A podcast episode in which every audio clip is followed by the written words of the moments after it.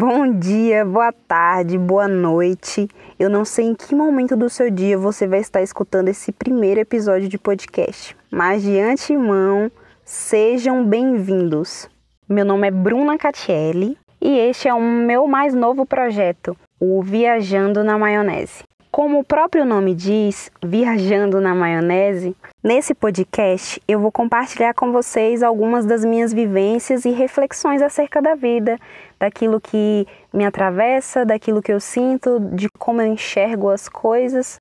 O tema do nosso primeiro episódio é a comparação e suas armadilhas. Sobre esse mesmo tema, eu vou subdividir e trazer alguns aspectos que eu acho bacana da gente refletir. Queria fazer um breve histórico sobre a questão da comparação. Ela está presente na nossa sociedade desde muito cedo. E meditando acerca disso, fui pontuar as questões que envolvem o problema da comparação e, e, as suas consequências, né? Na nossa atualidade, vivemos uma sociedade líquida é o que Zygmunt Bauman vai dizer, que ele vai descrever e dizer que as relações sociais elas são muito frágeis e maleáveis. E isso acaba também influenciando no nosso comportamento. As relações dos elos, ela acaba compondo a nossa perspectiva, querendo ou não, é, internalizando esse processo de comparação mesmo, né? Nessa ficção. Mas por que, que eu estou dizendo tudo isso? Como essas relações elas têm sido fragilizadas, acaba afetando e influenciando como a gente enxerga o mundo e as pessoas. O tema desse episódio foi inspirado no Evangelho de João, do versículo 18 ao 22. Quando eu olho para essa passagem, eu vejo que Pedro estava em uma crise muito grande em relação à sua identidade e quem ele era em Cristo Jesus, a ponto de Pedro estar mais preocupado com o futuro alheio, no caso de João, que não se atentou ao que Jesus queria dizer acerca dele. E muitas vezes, ao longo da nossa jornada cristã e da nossa vida mesmo, ficamos tão presos à comparação com o outro que esquecemos de notar aquilo e atentar aquilo que diz respeito a nós e não ao outro. Eu consigo fazer uma alusão com os nossos dias atuais, principalmente porque eu tenho visto uma síndrome de super-herói constante na sociedade. E o que na verdade consiste essa síndrome?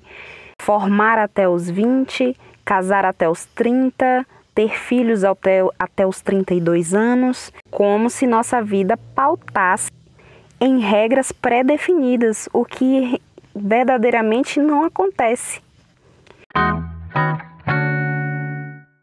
Assim como o diálogo em que Pedro questiona o futuro de João para Jesus, quando eu penso a respeito da comparação e o nosso processo de identidade, é basicamente pensar da seguinte maneira: até que ponto eu me comparar com o outro afeta na minha construção identitária, em quem realmente eu sou, é, percebendo as minhas limitações, as minhas potencialidades e não me enxergando a partir do outro, mas me enxergando como ser individual, consciente, cheio de potencialidades.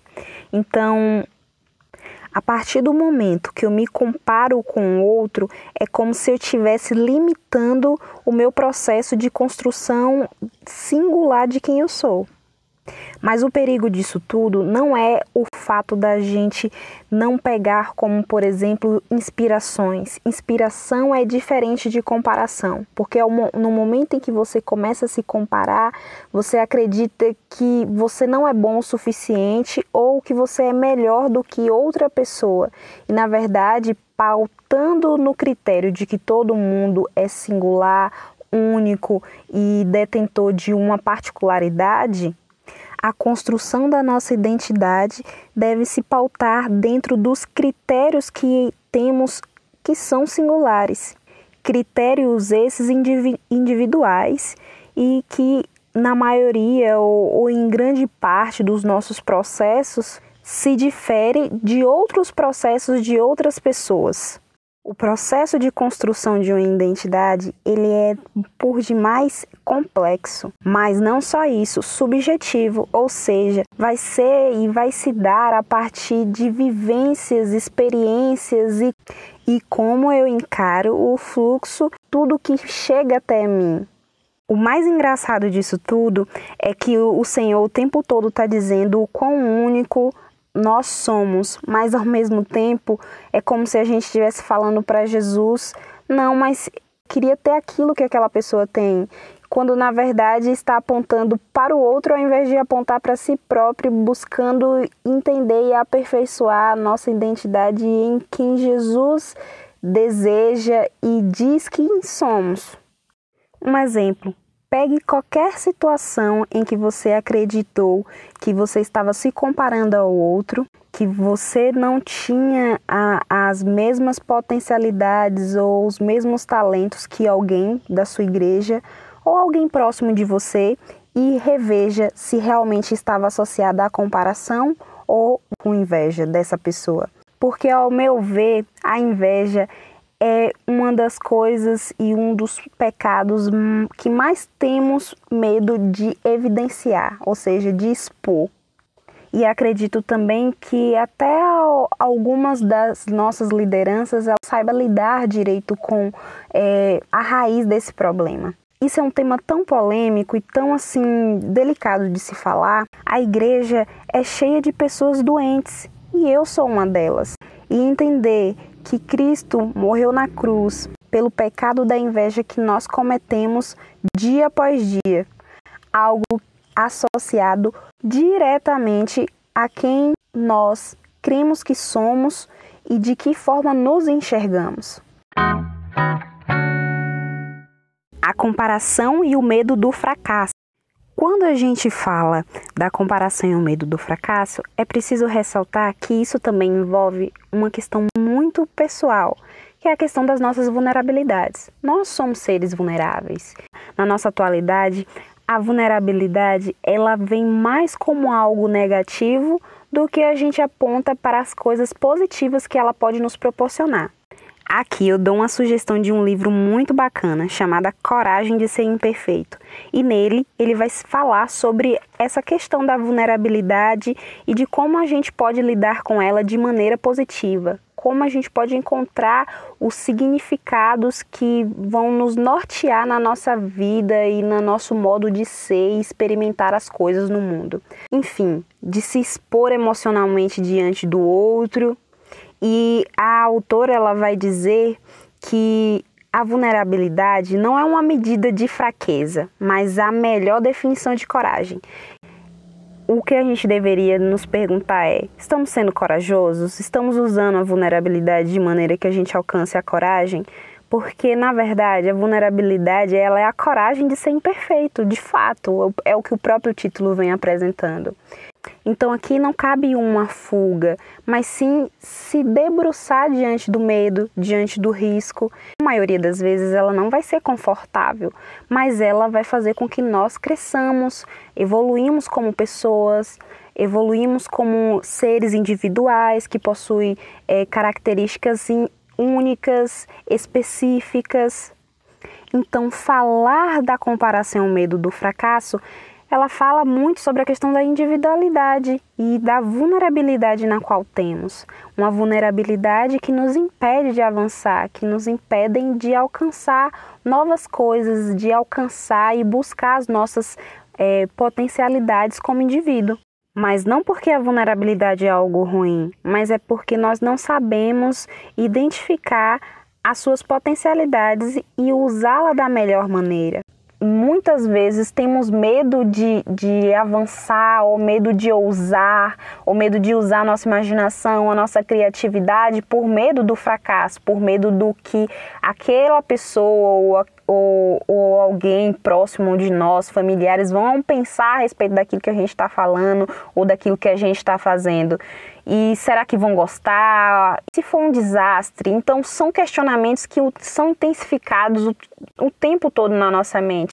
E esse medo do fracasso também nos impede de avançar. Bem, por fim, eu queria falar sobre a importância de apontar para Cristo e as implicações que um relacionamento genuíno com Jesus pode nos proporcionar e nos ajudar, mas dia após dia, de glória em glória, para a glória de Deus, a gente se aperfeiçoar, a gente crescer, a gente ter um renovo de mente diário sobre as coisas, sobre a vida, sobre como a gente se comporta na sociedade, como a gente pode atingir a sociedade de maneira positiva, como a gente pode fazer as pessoas crescerem, como nós podemos crescer.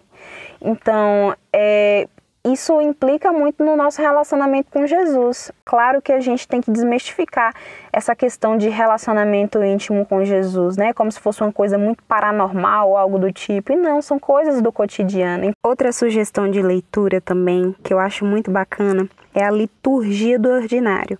Esse livro, ele basicamente, ele conta um pouquinho, não vou dar muito spoiler, mas ele fala um pouquinho de como no nosso cotidiano a gente pode sim estar vivenciando é, experiências extraordinárias com Jesus. Por fim, eu gostaria de falar: você é filho, imagem e semelhança do Deus vivo. Você é completo, não te falta nada. E por mais que o tempo todo tenha no nosso íntimo essa eu não consigo, eu não posso, eu, eu acho que eu não sou capaz, você tem que se lembrar que você é completo, você não tem nada em falta. E existem algumas coisas que são é, melhoradas e com o aperfeiçoamento delas, ou o uso contínuo dela. É. Então, é, lembre-se que você é completo. Você é talentoso. Trazendo para uma perspectiva mais ampla, todos nós somos talentosos, todos nós temos algo que não somos bons. Inclusive, eu nem concordo muito com essa questão de QI para medir que a gente é bom em algo ou não, porque nossa, os nossos talentos, os nossos dons, ele é múltiplo. Cada um tem a sua maneira de agir, de ser no mundo, e isso é importante de se dizer. É, outra coisa também é que você representa Jesus na Terra. Então, quando eu falo para você, eu estou falando para mim também, sabe? É um, é um devocional mesmo diário. Como você representa Jesus na Terra? Eu te pergunto agora e te levo à reflexão. Será que eu estou realmente exercendo a imagem e semelhança de Cristo aqui na Terra? Será que realmente eu estou defendendo o pobre, o órfão, a viúva? E outra coisa que eu estava falando, de ressaltar também, que não é fácil. Não é fácil de uma hora para outra você vencer os efeitos que a comparação traz dentro do seu íntimo. Mas, contudo, eu te pergunto, e o que você vai fazer com tudo isso? É, de que maneira você acredita que você pode lidar com isso? Você vai permanecer estagnado e angustiado, porque querendo ou não, isso traz uma angústia. E sabe, essas reflexões, elas mexem demais com a gente, principalmente quando tocam nas nossas feridas. E eu acredito muito que o poder da fala, o poder do sentir, do experimentar aqui, mesmo que não seja tão bom assim para nós, trazer alguns sentimentos pesados, ruins, eu acho que é, é o início de uma, de uma cura e de, um, de uma qualidade de vida e de ser no mundo melhor. E que estamos cada vez mais fragmentados e, o, e em tempos em tempos a gente acaba colocando sobre nós um peso que não é nosso, ou mentiras que a sociedade acaba disseminando como por exemplo o que a gente vê nas redes sociais, acaba interiorizando dentro da gente, sendo refém disso. Então pensar nessa de maneira em que de que forma a gente pode ter uma atuação na sociedade saudável e ver as coisas de maneira saudável, sabe? Outra coisa que eu queria falar também é que tem tanta mentira que as pessoas, as coisas, a sociedade diz ao nosso respeito que não são nossos. Então a gente tem que parar e entender o que é meu de fato e o que é do outro, o que é verdade e o que é mentira. E a gente não deve se esquecer que o ID fala mais sobre voltar do que avançar. Então, quando a gente fala como a comparação ela pode ser tão prejudicial na nossa vida, a gente tem que não só refletir acerca disso, mas buscar ter ações que, que façam a gente voltar para o princípio princípio, o princípio que é Cristo. E a gente pode tomar como reflexão a seguinte coisa: de verdadeiramente olharmos para nós mesmos, avaliar o que é nosso e o que não é de fato, a gente se permitir explorar as coisas e as potencialidades que temos em, em, essência. Então é isso, pessoal. Eu espero que de alguma maneira esse episódio possa edificar a sua vida e faça você refletir acerca dessas questões que envolvem a comparação. E te convido a fazer uma oração pedindo ao Espírito Santo que faça você a, a se ver e a se enxergar como Deus te enxerga. Um grande beijo, fique com Deus e até o próximo episódio.